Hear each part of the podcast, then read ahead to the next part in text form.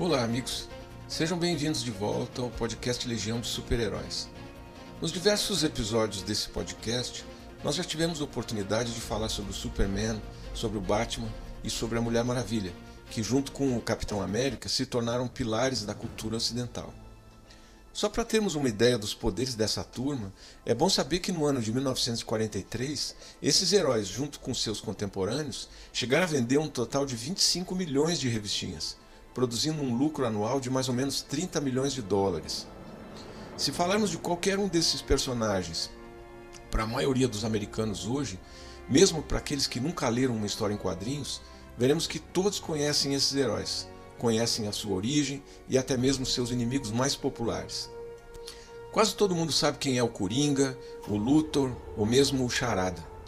Esses quatro heróis mais conhecidos permaneceram bastante leais às suas origens, passando por algumas atualizações de tempos em tempos para acompanhar as mudanças da cultura na sociedade. A exceção a essa regra era o Capitão América, que permaneceu por muito tempo como um anacronismo vivo do final da era da depressão econômica. A história é a seguinte: em 1940, o escritor Joe Simon e o ilustrador Jack Kirby, trabalhando para a editora Timely Comics, mais tarde conhecida como Marvel Comics, criaram o herói Capitão América, que chegou às bancas em 20 de dezembro de 1940, pouco menos de um ano antes dos japoneses atacarem Pearl Harbor que acabou jogando a América na Segunda Guerra Mundial. Essa edição acabou vendendo mais de um milhão de cópias, competindo em pé de igualdade com os super-heróis mais famosos da época. Já na capa, a revista deixava bem clara uma mensagem antinazista.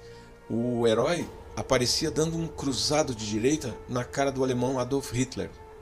Isso provocou preocupações na maioria dos editores de histórias em quadrinhos, já que o meio era quase inteiramente dominado por judeus americanos, que já entendiam na época as ramificações de um mundo nazista, enquanto o resto da América buscava segurança no isolacionismo. Quanto ao Capitão América, a sua história era bem simples. Um sujeito chamado Steve Rogers tenta se alistar no exército americano e é rejeitado por ser fisicamente inepto para o serviço militar. Ele, então, na saída, é abordado por agentes secretos do governo que lhe oferecem a oportunidade de servir ao país participando de uma experiência que tinha sido aprovada pelo presidente Franklin Roosevelt.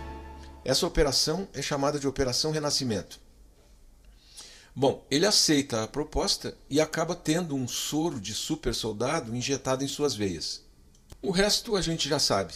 Ele se transforma em um soldado perfeito que, graças ao soro misterioso, passa a ter velocidade olímpica, superforça e agilidade.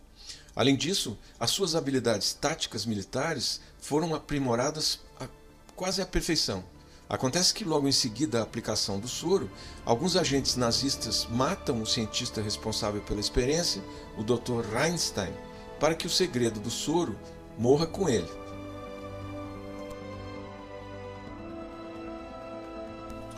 Com a ideia de um um exército de super soldados frustrada por essa ação criminosa, ele acaba se transformando no Capitão América. Usando uma meia calça azul listrada com vermelho e branco no meio, uma malha azul com uma grande estrela branca no centro, luvas e botas vermelhas, uma máscara com um A branco na testa e asas brancas acima das orelhas, e ainda usando um escudo vermelho, branco e azul. Ele é o Capitão América, o perfeito vingador americano, o sentinela da liberdade da América.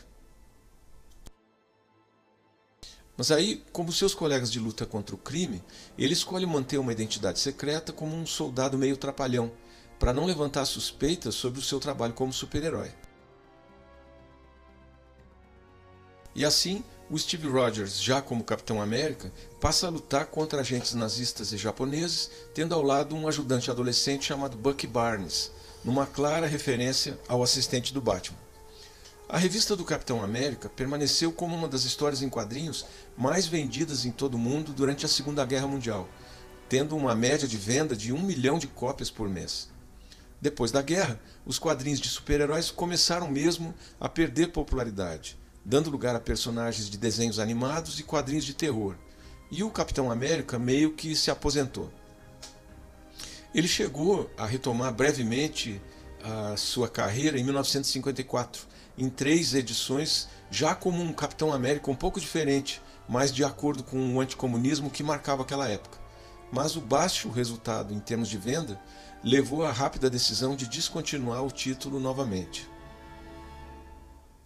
Mas então, em 1964, Stan Lee e Jack Kirby criaram os Vingadores, um grupo de super-heróis que juntaria forças para lutar contra ameaças que nenhum herói poderia enfrentar sozinho. E já na quarta edição, eles trouxeram de volta o Capitão América mais uma vez. Mas aí, a história que eles inventaram para o renascimento do herói era bem complicada. Já perto do fim da Segunda Guerra Mundial, o Capitão América e o Buck foram enviados em uma missão para destruir uma super arma nazista antes que ela pudesse ser usada. Essa arma era um míssil.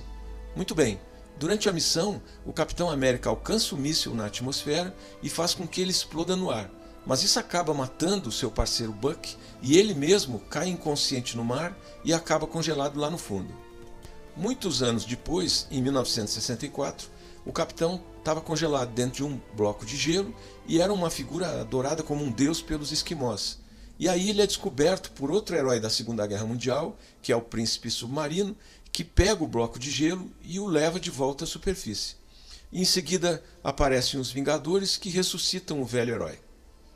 E a partir daí, o Capitão América retoma a sua carreira como um vingador, algumas vezes trabalhando em missões para a agência de espionagem americana SHIELD, que pode ser traduzida livremente como Direção Estratégica de Intervenção de Riscos e Logística de Espionagem, sob a direção de outro veterano da Segunda Guerra Mundial, o coronel Nick Fury.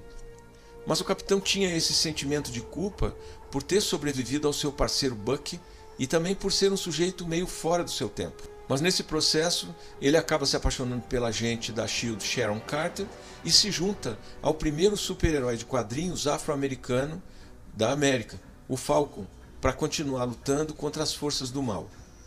O resto é história. No próximo episódio, nós vamos falar de poderes telepáticos. Então, até lá!